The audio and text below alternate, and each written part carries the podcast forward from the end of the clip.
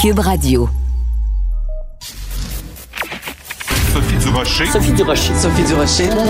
Mon nom est Sophie Durocher. Sophie Durocher. Des opinions éclairantes qui font la différence. Cube Radio.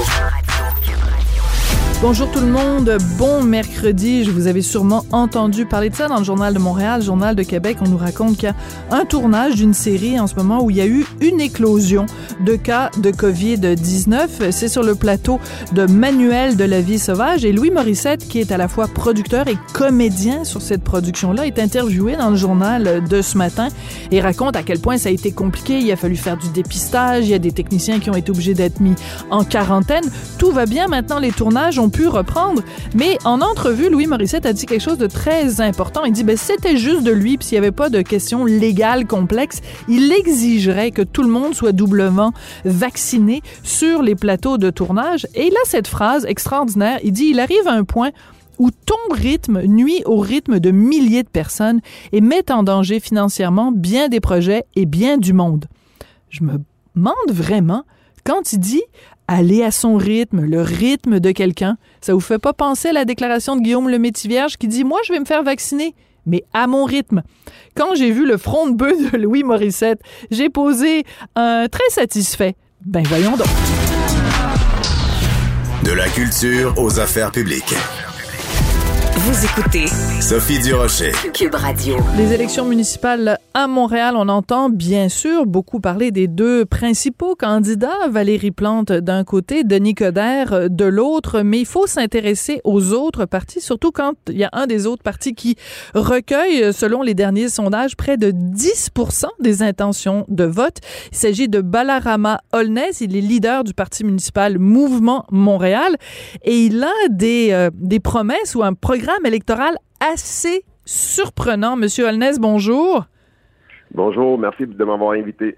Ben écoutez, c'est la moindre des choses. Euh, on, la, la, campagne est beaucoup polarisée entre Valérie Plante et Denis Coderre, mais c'est important de donner la parole aux autres partis, d'autant plus que vous, vous avez fait des propositions quand même assez euh, interloquantes, surprenantes, intrigantes et provocantes même, je dirais.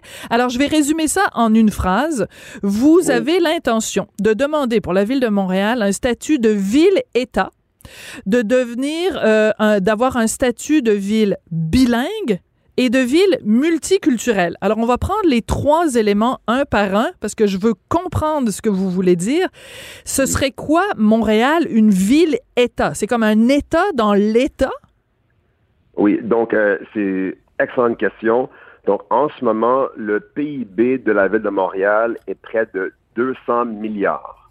Donc, c'est un tiers du PIB du Québec mais le budget de la ville de Montréal est 6 milliards. Donc, qu'est-ce qui se passe? C'est que tous les revenus et les dérivés économiques de la ville vont à Québec et à Ottawa, et on se trouve à Montréal euh, avec euh, vraiment des quartiers délaissés. On se retrouve avec 24 000 personnes qui sont dans la liste d'attente pour le logement social. On a euh, vraiment une crise de changement climatique et on ne peut pas financer les projets. Et donc, aussi, on a vu durant la COVID, les petites entreprises qui avaient beaucoup de misère à survivre.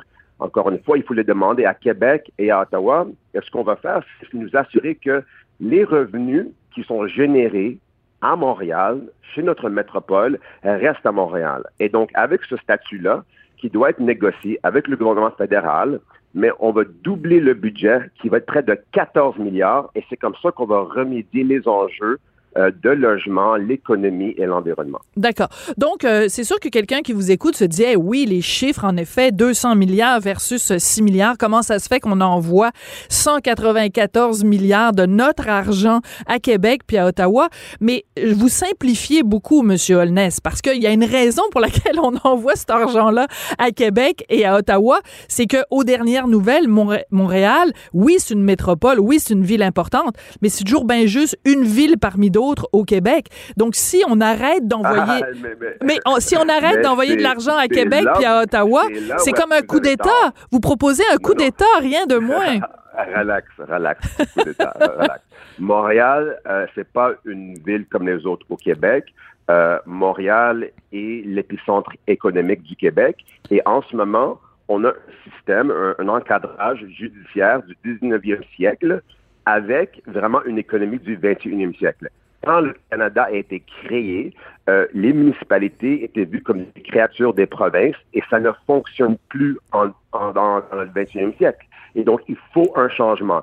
Et je vous dirais, Singapour, Hong Kong, euh, Dubaï, il y a même New York en demande maintenant. Il y a plusieurs villes autour du monde qui veulent plus de voix sur les enjeux d'immigration. On a vu qu'est-ce qui s'est passé à Afghanistan.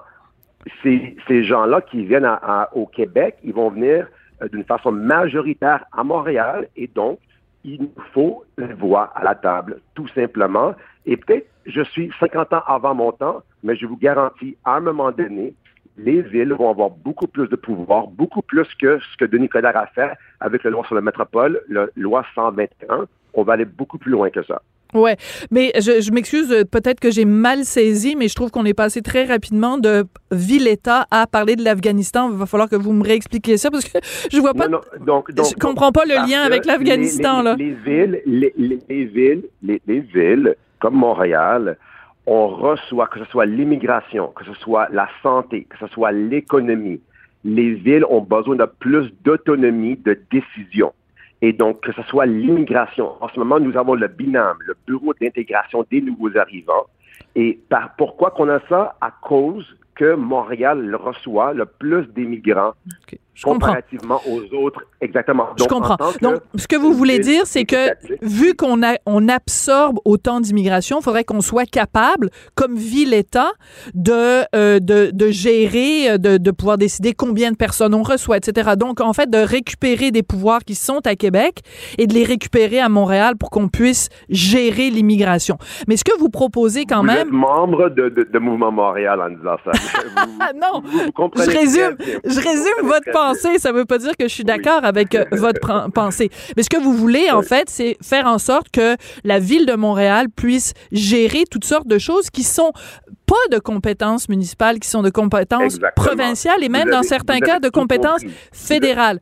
Mais, mais ça veut pas dire que c'est pas parce que Et- j'ai compris que je suis d'accord. Par contre, Monsieur Holness, parce que je, veux- mais, mais- mais je, je sais, mais ju- juste laissez-moi un instant. Oui. En ce moment, durant la pandémie, l'épicentre de COVID-19 était Montréal. Et ce- qu'est-ce qui se passait, c'est qu'on a vu les aînés dans les CHLSD euh, et c'était vraiment horrible.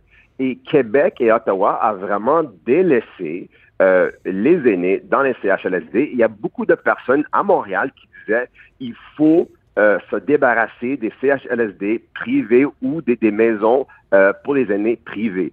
Et donc, en tant que ville, il faut qu'on ait une place pour dire ce que nos citoyens ont besoin. On est un gouvernement de proximité et on ne peut pas attendre pour Ottawa ou, ou Québec de décider c'est quoi l'avenir de Montréal. Et nous sommes très clairs à- avec cette proposition-là. Et je vous dis qu'il y a beaucoup de Montréalais et Montréalaises qui sont d'accord avec cette proposition-là. Mais ils sont peut-être d'accord parce qu'ils comprennent pas les implications. Parce que quand même, il faudrait rappeler le municipal, le rôle du municipal, c'est de gérer. Je veux pas euh, ridiculiser ou banaliser, mais c'est quand même de gérer la- la- le ramassage de la neige, euh, le ramassage des ordures, les aqueducs. euh, je veux dire, est-ce que c'est, est-ce que vraiment Mais on c'est veut très trivial ce que vous dites. C'est que Montréal est beaucoup plus qu'une ville qui ramasse euh, des ordures. Mais c'est quand même son rôle fois- principal.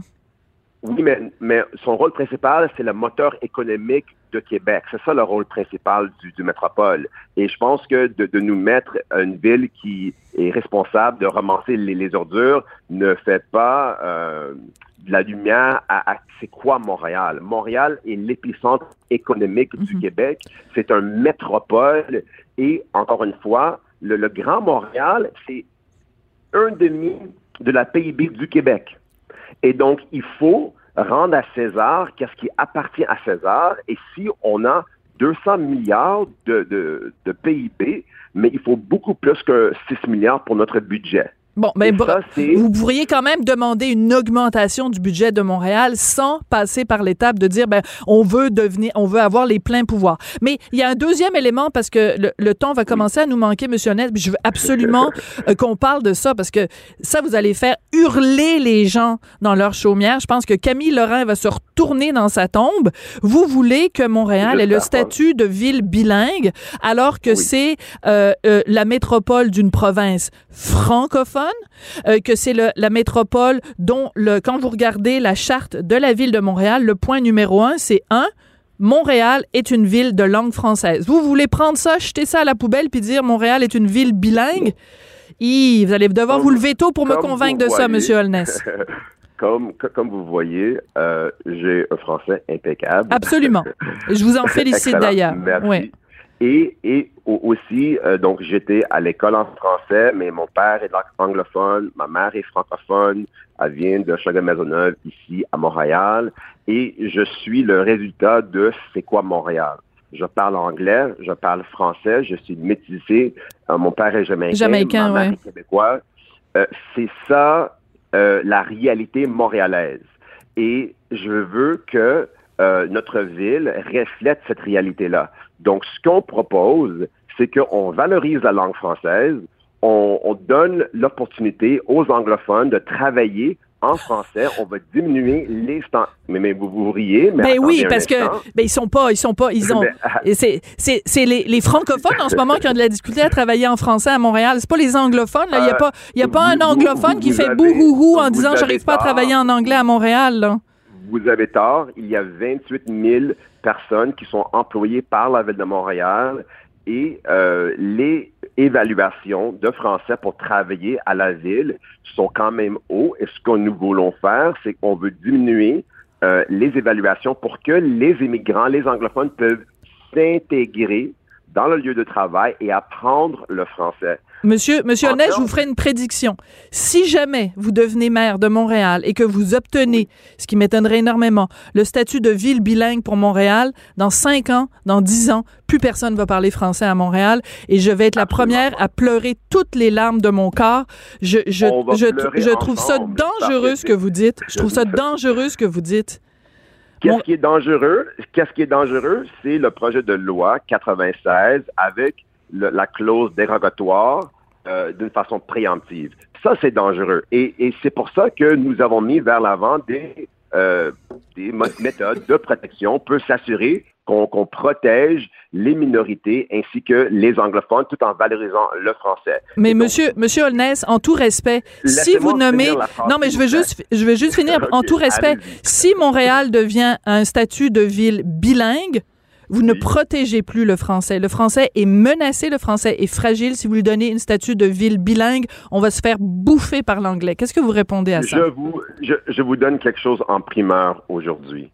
Si tu appelles François Legault et tu lui dis de enlever la clause dérogatoire du projet de loi 96, je retire euh, ce que je dis en, en voulant une ville bilingue. Donc, vous dites à François Legault, Monsieur François Legault, Premier ministre du Québec, d'enlever la clause dérogatoire du projet de loi 96 et nous allons retirer notre proposition pour une ville bilingue. Bon, c'est un chantage que vous faites. C'est un chantage politique parce que dans le fond, je ne sais pas c'est quoi les- du, du chantage, mais Blackmail. c'est quoi. blackmail. Non, non, non, non, non, non. Non, je ne sais pas c'est quoi du chantage, mais ce que je suis en train de dire, c'est que en ce moment, on a un gouvernement provincial qui utilise des clauses dérogatoires pour empiéter sur des droits des personnes à Montréal. Mais vous vous c'est prononcez- autre raison pourquoi qu'on nous c'est ça, c'est une autre raison pourquoi nous voulons un statut étatique parce qu'on veut plus d'indépendance du Québec.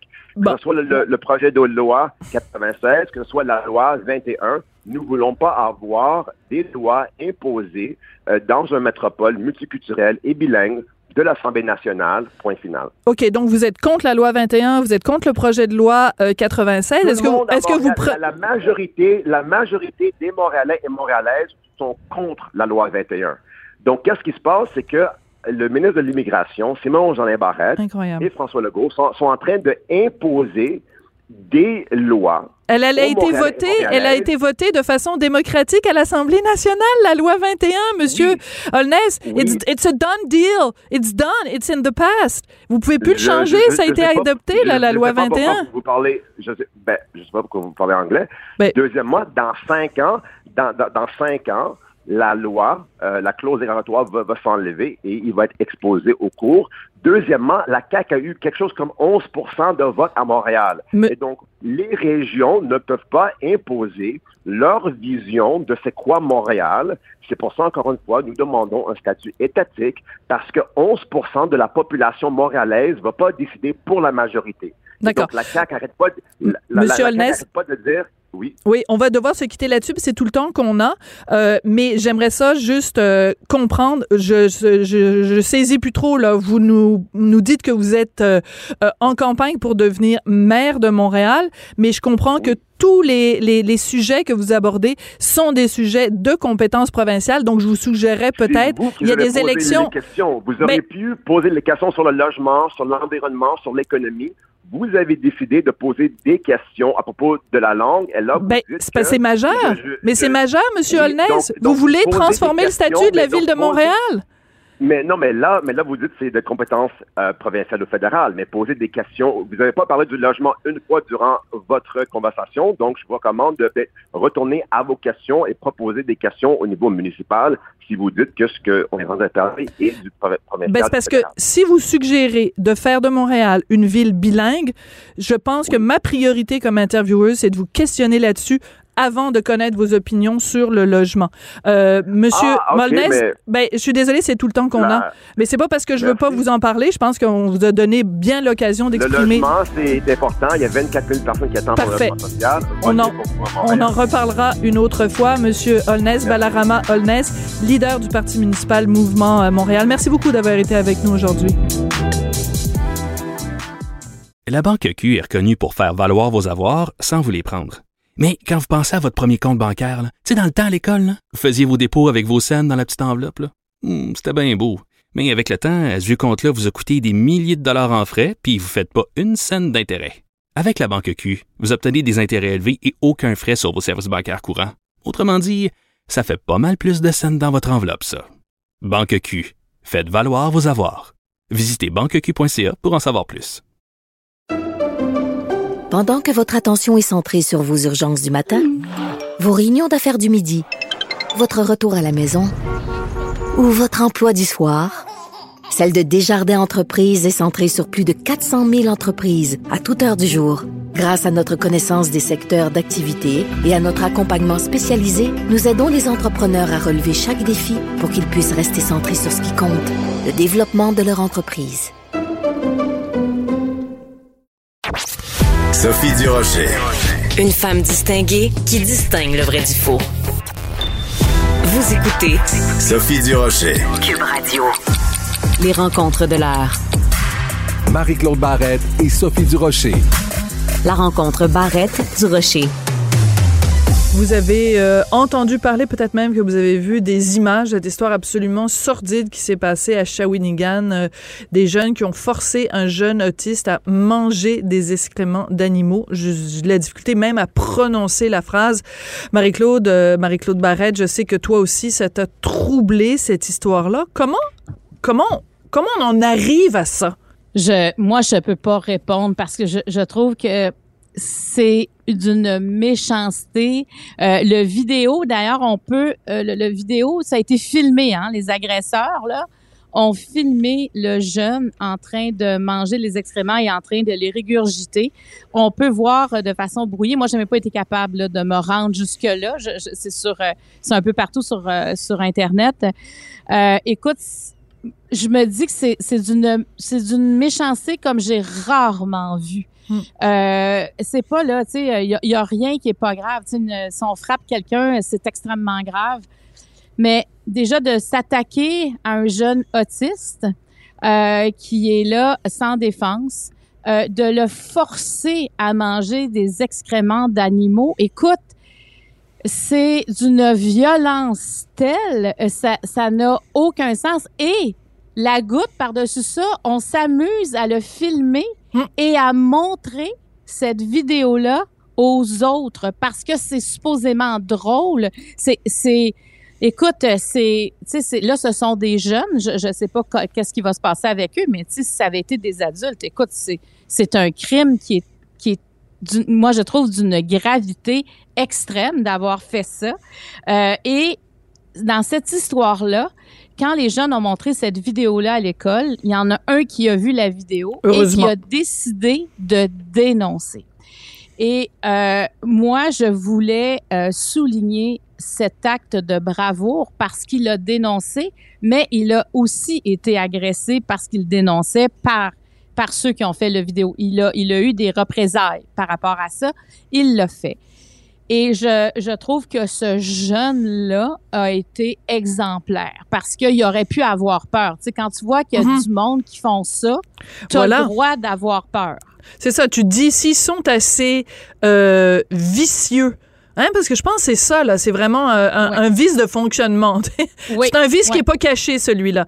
Quand tu es assez vicieux pour faire ça, quand tu es assez vicieux pour te filmer, on peut en déduire que ces personnages sont assez vicieuses pour, en effet, s'en prendre à quelqu'un qui va les dénoncer euh, à la police. Mais j'ai de la difficulté à comprendre. Tu as tout à fait raison quand tu dis, bon, c'est même s'ils avaient fait ça à quelqu'un qui est pas un autiste, mais en plus, avec toutes les campagnes qu'il y a eu, avec tout, je pense par exemple à, à l'émission de Charles Lafortune, à d'autres, c'est des livres qui ont été écrits là-dessus. Comment ça se fait qu'il y a encore des gens qui ne comprennent pas ou qui ont un, un un- qui ont encore un problème avec la différence et qui ont encore un problème à, avec quelqu'un qui est autiste? Comment ça se fait que ces gens-là peuvent être encore une proie dans la société Ben, d'aujourd'hui?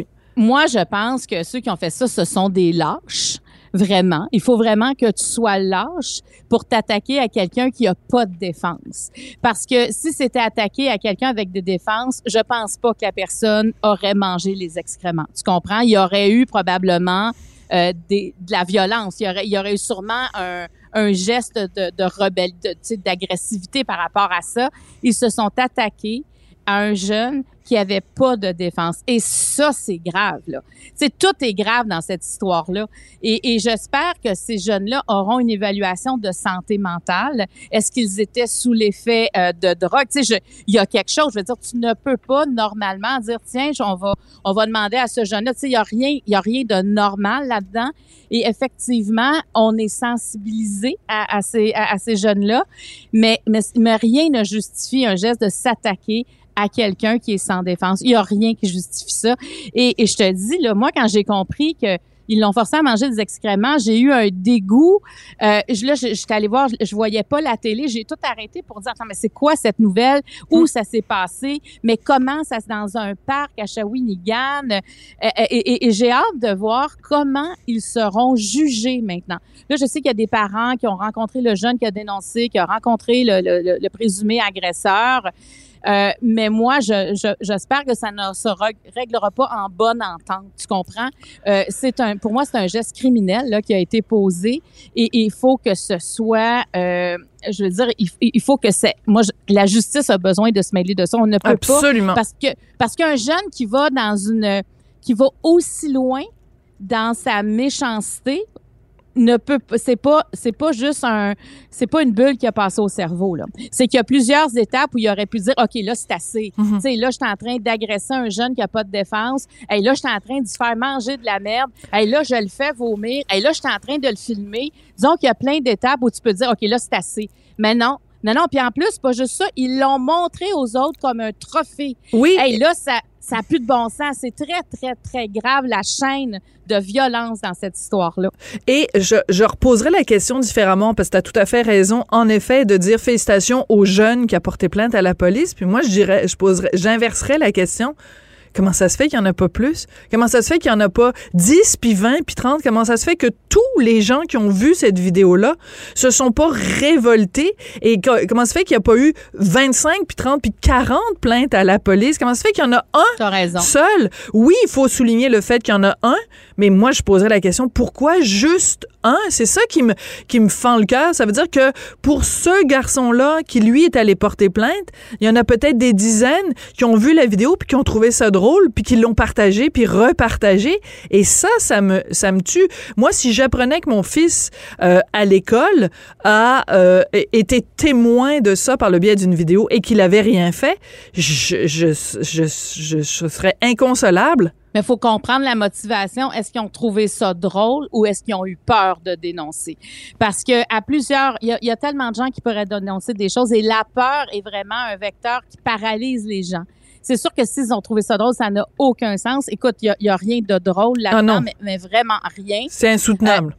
Alors, ce jeune-là qui a dénoncé, il a, il a pas eu peur, mais il a eu quand même des, il a, il a eu, il a quand même été agressé parce qu'il a, il a parlé, tu comprends? Ça fait qu'il y avait peut-être, il y en a qui ont peut-être eu raison d'avoir peur, mais je pense que si, si la dénonciation devient quelque chose de courant, tu sais, si justement on dit ce gars-là, ce qu'il a fait, c'est bien, j'espère qu'il y en a que ça va, ça va allumer. Il y en a peut-être qui dénonceront, tu sais. Je sais pas s'il y en a, ils peuvent encore dénoncer, là, ceux qui ont vu, là, tu sais. C'est pas parce qu'il y en a un qui l'a fait que les autres ne peuvent pas le faire. Mais il faut quand même arrêter d'avoir peur quand il y a des agressions comme ça. Et il faut, euh, et, et les parents, on a une responsabilité là-dedans. Absolument. Ah, totalement. Je veux dire, un enfant, là, si par exemple, ça se peut qu'il y a un enfant qui a vu ça puis qui a dit à son père, hey, t'as pas, t'as pas idée ce que j'ai vu à l'école. Ben, il faut aussi que le parent dise à l'enfant, ben, on va le dénoncer à la police. La police sont là, c'est des gens qui sont là pour ça. Tu sais, il y a des fois, on sait pas, on fait-tu le 911? Ça, un- ben, ça, oui. Ça, là, c'est un cas d'agression. Absolument. Agression sur une personne sans défense. Alors, il y a pas, il faut pas avoir peur d'appeler le 911. Moi, je te dis, j'ai travaillé sur des dossiers où justement, je travaillais avec des policiers dans des séries que j'ai fait, et c'est toujours ce qu'ils disent. Au pire, au pire, il y a rien. Au pire, on Voilà. se rend chez vous.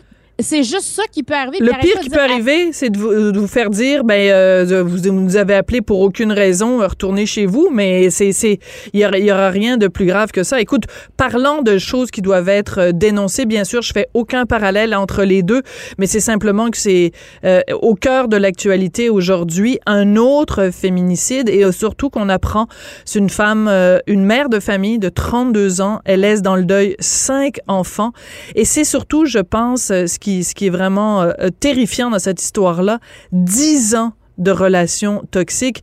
On vient qu'on on, ne peut, on ne trouve plus de mots pour parler des cas de féminicide, Marie-Claude. on ne trouve plus de mots et euh, on en entend beaucoup parler. Hein, c'est, c'est le 15e féminicide au Québec depuis le 1er janvier. C'est, c'est incroyable. 15 femmes qui, qui sont mortes, qui, qui ont été tuées par, euh, par quelqu'un qu'elles, ont aimé dans leur vie. Là. Euh, et dans ce cas-là, Sophie, euh, moi, j'entendais le maire de Saint-Donat, mon Dieu, c'est arrivé dans notre petit village. Ben, un instant, stop.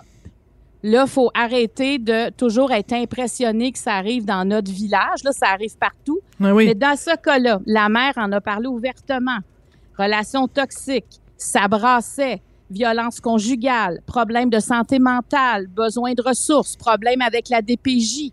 Ça fait quelques mois que le couple est séparé et, et ça n'allait pas depuis qu'il était séparé non plus.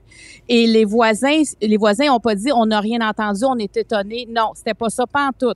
La police venait, on entendait crier. Il y avait beaucoup de signaux dans ce cas-là de d'Andréane Ouellette. Dans cette famille-là, il y avait de la fumée, qui sortait de la maison, là. Et moi, quand on me dit, ben, j'en reviens pas que ça arrive chez nous, faut arrêter de dire, moi, pour moi, c'est des conneries quand j'entends ça. C'est, il y a, est-ce que la, est-ce que, est-ce que tout le monde a fait son travail? Dans, dans ce cas-là? Si tout le monde en savait un peu et que cette femme-là est morte, elle a été assassinée par le père de ses enfants, puis qu'on savait tout ça, puis en plus, on, on essaie de sensibiliser les gens pour les féminicides, de Mm. dénoncer, d'aider. Ben, je pense que là, il y a, il y a quelque chose qui n'a pas été fait. Sérieusement, là.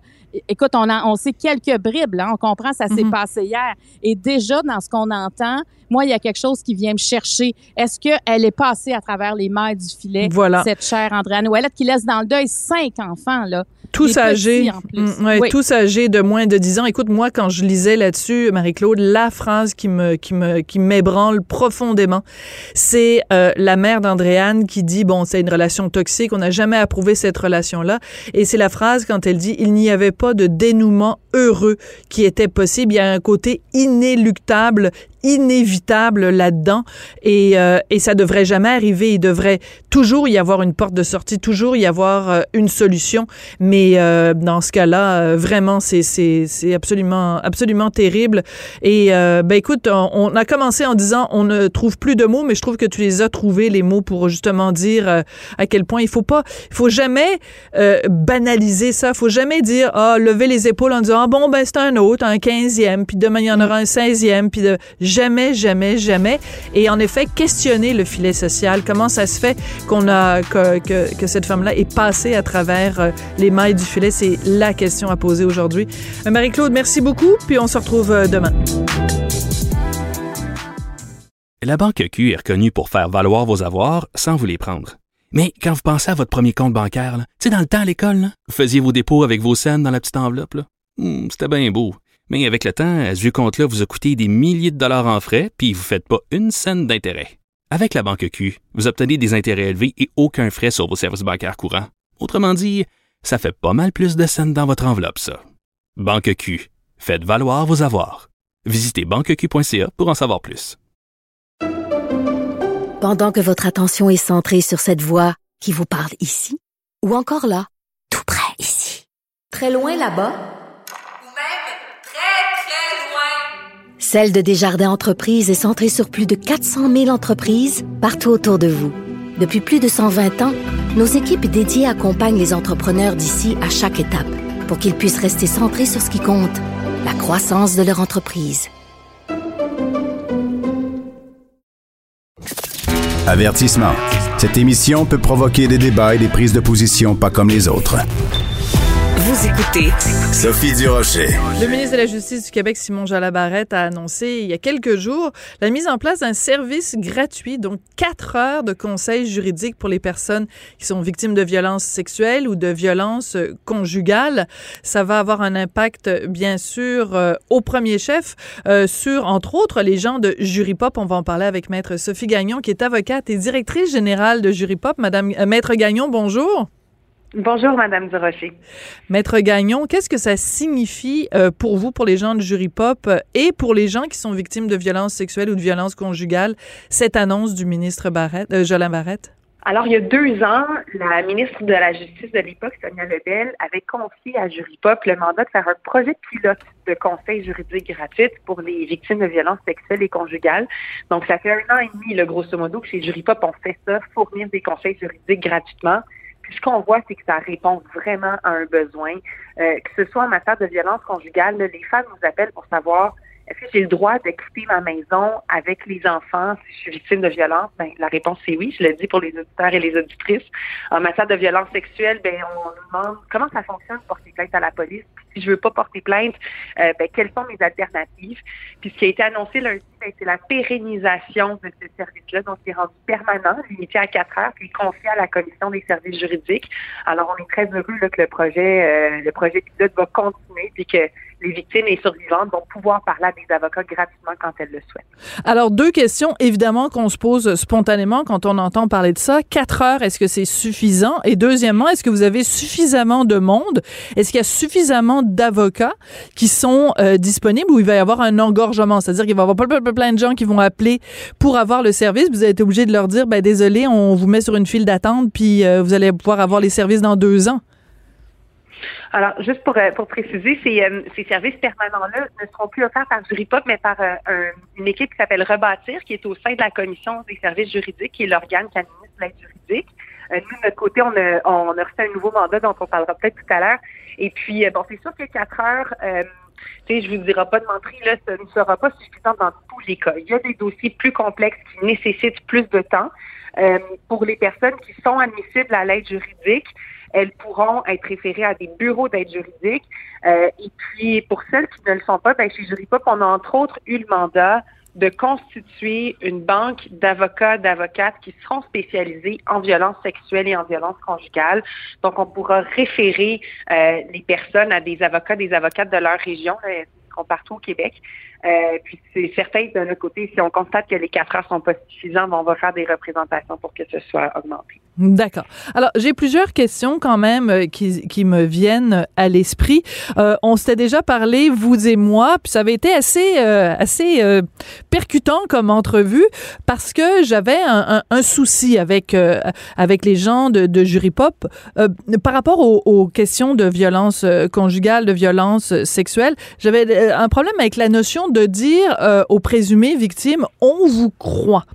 Euh, Est-ce qu'il n'y a pas un danger aussi dans ce cas-ci avec les quatre heures de consultation euh, juridique que quelqu'un vienne vous voir et que ben vous vous avez la version de la plaignante, mais vous n'avez pas accès à l'ensemble de la preuve? Donc vous vous basez sur ce que la personne vous dit.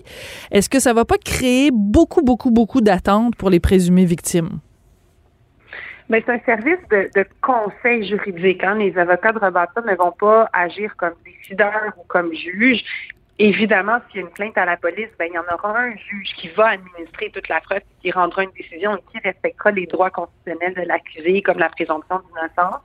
Le rôle des avocats, des avocates dans ce programme-là, euh, c'est d'écouter la version de la plaignante, de la survivante, puis à la lumière de ce qui lui est dit, ben, à la personne quels sont ses recours. Puis aussi, vous avez raison, faites bien de parler d'attente, euh, de lui expliquer quelles sont ses chances de succès.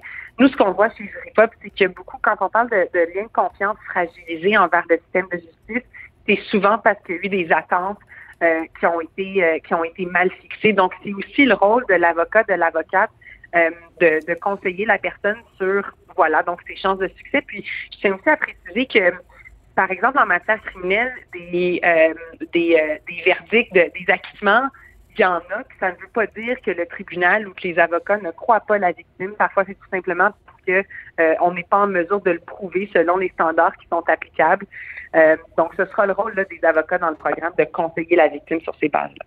Oui, puis il faut dire aussi que dans, dans un grand nombre de cas, euh, pour euh, les victimes, euh, le simple fait qu'il y ait des accusations qui ont été déposées, le simple fait qu'on les ait entendues, qu'on ait entendu leur version des faits, euh, c'est un, un baume sur leurs blessures. C'est-à-dire que de faire, de se sentir, d'avoir pu confronter, par exemple, leur agresseur, c'est suffisant et c'est pas nécessairement euh, que ça se finisse par euh, un dépôt de, de, que la personne soit trouvée coupable. La victime, elle est, elle est, elle est satisfaite que le processus est mené euh, à, à, ça, d'avoir été entendu puis d'avoir pu confronter l'agresseur. Oui, vous avez raison. Il y a vraiment plusieurs parcours qui peuvent amener à la guérison. Euh, je pense tout récemment là, à Léa clermont qui était la plaignante euh, dans oui. contre Michel Venn. Puis elle, elle avait fait une intervention de mémoire même avant le verdict de culpabilité. Puis elle avait dit j'ai tellement été bien accompagnée dans ce processus-là que ça m'aura fait du bien, peu importe le verdict. Euh, donc il y a une forme de reprise de pouvoir là, pour certaines personnes d'emporter plainte à la police. Il y en a d'autres, par contre, qu'on voit l'inverse. Nous, on voit chez Juripop des euh, des personnes, des victimes qui portent plainte et des accusations qui sont portées, mais il y a par exemple un plaidoyer de culpabilité. Puis là, inversement, ben, elles se sentent Eh oui. dépossédées de cette opportunité-là de euh, d'avoir une sentence, de raconter leur version au Mhm. tribunal, ou même des fois qu'il y a un verdict de culpabilité, mais elles trouvent que la peine est insuffisante. Donc, d'où l'importance d'avoir un accompagnement par des avocats. Encore une fois, je reviens aux attentes puis à, à la compréhension de comment le système de justice fonctionne. Souvent, quand les, quand les victimes et les survivantes comprennent pourquoi le système fonctionne la manière dont il fonctionne, euh, que les décisions sont rendues, euh, ça va généralement susciter plus de, de paix d'esprit, de bien-être.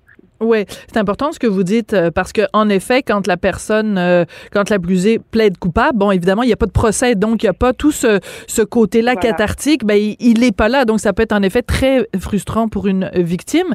Euh, ce que je comprends, euh, maître Gagnon, parce qu'on n'est pas toujours d'accord, vous et moi, mais il y a une chose sur laquelle je pense qu'on peut être d'accord, c'est que dans la population en général, il y a une méconnaissance de la façon dont le système de justice fonctionne. Et c'est peut-être aussi pour ça que euh, très souvent les gens se disent déçus parce que ils ne comprennent pas euh, quand par exemple il y a des causes très très très connues, je pense à l'affaire Roson, je pense à d'autres affaires semblables où euh, mais il n'y a même pas d'accusations qui sont déposées. Le DPCP décide même pas de déposer des, accusations. Ben, les gens ne comprennent pas comment ça marche. Donc, je comprends l'idée d'avoir quatre heures de conseil juridique, mais est-ce qu'on devrait pas, de façon générale, mieux éduquer toute, toute, toute la population pour mieux comprendre comment ça se passe dans un, dans un palais de justice? Ah, je, je ne pourrais pas être plus d'accord avec vous. Puis c'est pour ça que ça fait partie de mon travail, moi, de comme directrice générale de Juripop, de de prendre des téléphones puis de parler à, des journalistes comme vous pour expliquer le, système de justice. Euh, vous savez quoi? Nous, les, les avocats, les juristes, quand on réfléchit à qu'est-ce qui fait qu'un système de justice est bon, ben souvent on va penser au fait que bon ben les juges sont nommés de manière impartiale, ils sont neutres, ils sont bien formés, ils sont excellents en droit, euh, ils rendent des décisions dans le respect des droits des parties. Mais en matière de violence sexuelle, quand on demande aux victimes qui sont survivantes qu'est-ce qui génère leur confiance envers le système de justice, c'est sûr que ça en fait partie. Là, on veut pas que les juges soient corrompus puis connaissent mal leurs règles de droit. Mais pour elles, ce qui va être autant sinon plus important, c'est la qualité, la cohérence de, l'information et du soutien qu'elles qu'elles reçoivent à travers leur parcours dans le système de justice, les opportunités qu'elles ont de se faire entendre et d'avoir une, une, forme de main sur le volant sur la manière dont les procédures sont conduites.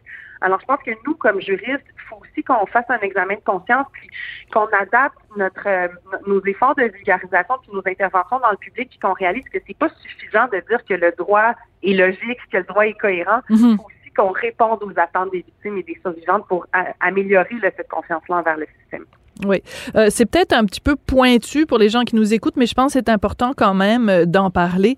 Pendant ces quatre heures là de, de, de conseil juridique, si la plaignante raconte donc son histoire euh, à, à, une avocate, que ce soit chez vous ou que ce soit euh, ailleurs, dans, dans le cadre de rebâtir, à partir du moment où euh, il y a des éléments de, de, des, des faits de son histoire qui sont abordés, est-ce que l'avocat de la défense, donc la personne qui défend l'accusé, devrait pas savoir ce qui est dit et ce qui n'a pas été dit pendant ces heures de consultation-là? Est-ce que ça peut. C'est pas important que ce soit divulgué? Euh, ouais. C'est une bonne question que vous posez parce que euh, donc les accusés ont dans, dans la Constitution le, droit à la défense pleine et entière. Mm-hmm. Puis en vertu de ce droit-là, les accusés ont, ont le droit d'obtenir la, la preuve de la couronne, les enquêtes policières et tout ça.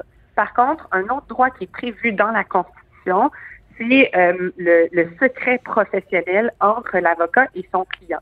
Donc, nous, les avocats, quand on rencontre nos clients puis qu'on reçoit de l'information confidentielle, nous ne pouvons pas divulguer les informations qui nous sont communiquées.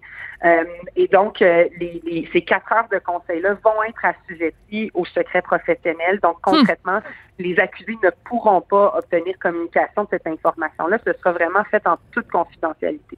Bon, mais ça, c'est important, justement, d'en parler, même si j'avais, j'avais, j'avais la crainte que ce soit trop pointu, mais ça devient un point important parce qu'en effet, ben quand une présumée victime va rencontrer euh, la, la, police et tout ça, donc euh, sa déclaration, c'est extrêmement important qu'elle soit bien euh, que ça peut, en effet, euh, à un moment donné, être divulgué euh, à la défense. Mais là, vous nous rassurez. Donc, évidemment, à cause du secret professionnel, les gens qui vont passer ces quatre heures avec euh, un avocat, rien de ça ne va transpirer, ne va transparaître. Donc, ils peuvent, elles peuvent se confier en toute, euh, en toute euh, transparence.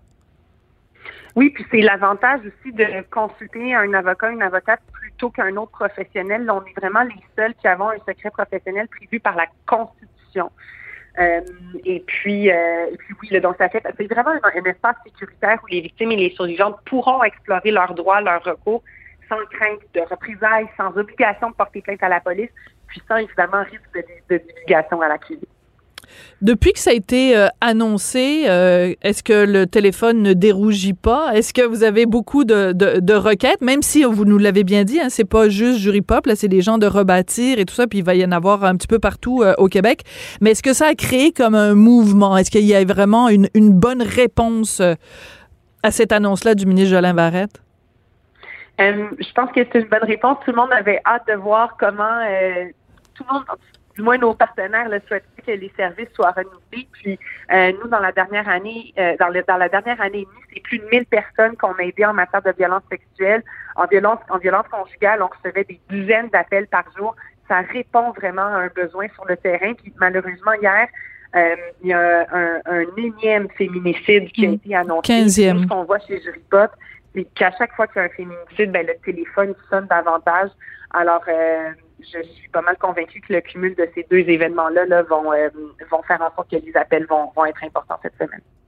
Je pense que le maître mot ici, c'est la confiance, comment euh, rebâtir un certain lien de confiance qui avait peut-être, euh, euh, qui était peut-être déficient, qui était moins solide. Et puis, je pense que ce, genre de, de nouvelles-là, ça peut en effet aider en faisant attention, évidemment, qu'on ne crée pas non plus de nouvelles attentes qui pourraient être, être déçues. Écoutez, ça a été drôlement intéressant de vous parler, Maître Gagnon. Bonne chance pour la suite des choses.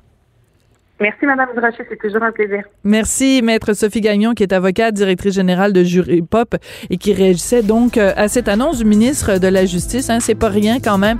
Quatre heures de conseils juridiques pour les personnes qui sont victimes de violences sexuelles et de violences conjugales. Donc, euh, toujours la même conclusion. Soyez au courant de vos droits. La Banque Q est reconnue pour faire valoir vos avoirs sans vous les prendre. Mais quand vous pensez à votre premier compte bancaire, tu sais, dans le temps à l'école, vous faisiez vos dépôts avec vos scènes dans la petite enveloppe. Hmm, c'était bien beau. Mais avec le temps, ce vieux compte-là vous a coûté des milliers de dollars en frais, puis vous ne faites pas une scène d'intérêt. Avec la banque Q, vous obtenez des intérêts élevés et aucun frais sur vos services bancaires courants. Autrement dit, ça fait pas mal plus de scènes dans votre enveloppe, ça. Banque Q, faites valoir vos avoirs. Visitez banqueq.ca pour en savoir plus. Pendant que votre attention est centrée sur vos urgences du matin, vos réunions d'affaires du midi, votre retour à la maison ou votre emploi du soir, celle de Desjardins Entreprises est centrée sur plus de 400 000 entreprises à toute heure du jour. Grâce à notre connaissance des secteurs d'activité et à notre accompagnement spécialisé, nous aidons les entrepreneurs à relever chaque défi pour qu'ils puissent rester centrés sur ce qui compte, le développement de leur entreprise.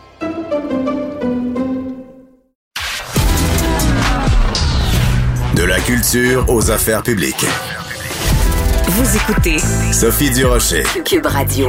C'est une histoire qui a vraiment révolté euh, les Québécois, un cas d'intimidation extrême à Shawinigan. Ça s'est passé il y a quelques semaines. Un jeune autiste, tenez-vous bien, qui a été forcé de manger des excréments de chien. Le tout a été filmé. Ce sont vraiment des images insoutenable pour quiconque, mais en particulier, j'imagine, si vous avez un enfant ou deux euh, qui est euh, lui-même autiste. C'est pour ça que j'avais envie d'en parler avec Mathieu Graton, qui est humoriste bien connu et qui est le papa de quelqu'un de bien connu aussi, Benjamin. Bonjour Mathieu. Allô Sophie, comment ça va? Ben moi ça va bien, mais quand on voit ce genre d'image-là, toi comment ça va quand tu as pris connaissance de ces images-là? Comment tu as réagi, Mathieu? Euh, je suis allé lire tout ce que je pouvais. J'ai été vraiment euh, très, euh, ben, comment je disais, horrifié. C'est le bon mot. C'est pas nouveau qu'il y a des, comme on dit, dans mon temps, il y avait des jeunes aussi mal intentionnés. Il y en aura toujours. Des jeunes moins jeunes dans toutes les tranches d'âge. Mais j'ai comme l'impression que on a un petit problème de génération avec le fait de filmer en plus ces agressions-là. Moi, pour moi, c'est une agression là, euh, avec complice. Euh, ça me fait peur aussi parce que nous, les parents de, de jeunes autistes ou jeunes personnes différentes, là, entre guillemets, euh, on fait des gros efforts pour rendre nos jeunes autonomes. On les envoie tout seuls faire des choses, s'amuser au parc, euh, faire des, des commissions. On s'en, on les envoie pas pour se faire agresser. On les envoie pour euh, qui, qui, qui aient de plus, plus de liberté. Euh, fait que ouais, ça me rappelle qu'il y a des gens mal intentionnés. C'est pas la majorité, mais je trouve ça épouvantable ce qui est arrivé, honnêtement. Je ça tu sais, Benjamin euh, même euh, notre jeune aussi qui est ici en famille d'accueil, c'est deux jeunes qu'on pousse à faire des choses tout seul à leur rythme. ce jeune-là était où au parc ou je sais pas trop où là, mais je veux dire c'est pas ça l'objectif là du d'un peuple qui se respecte. Là. Je trouve que c'est euh, c'est vraiment triste, en fait. C'est grave ce qui est arrivé. Je veux dire, c'est, il faut pas. J'espère que, que, dans une semaine, on va, vous allez continuer à suivre, mettons, le, cette nouvelle-là. Absolument. Oui, oui, je m'engage à le faire, Mathieu. Je m'engage à le faire. Euh, si tu pouvais t'adresser au jeune qui a fait euh, manger du caca à un autiste, qu'est-ce que tu aimerais lui dire en tant que papa de, de Benjamin puis famille d'accueil aussi pour un enfant autiste? Ben, premièrement, j'aimerais lui dire euh, de prendre ses responsabilités. Ça commence par des excuses, mais ça s'arrête pas là. Faut être, faut qu'il soit conscientisé. J'aimerais ça lui dire euh, qu'il devrait lui-même euh, euh, prendre des mesures, peut-être aller faire des travaux communautaires, du bénévolat avec des personnes autistes pour qu'ils comprennent un petit peu plus c'est quoi la différence. Je, trouve que si c'est un jeune intelligent, je le souhaite, là, il devrait pas avoir besoin de se faire dire quoi faire pour euh, se racheter.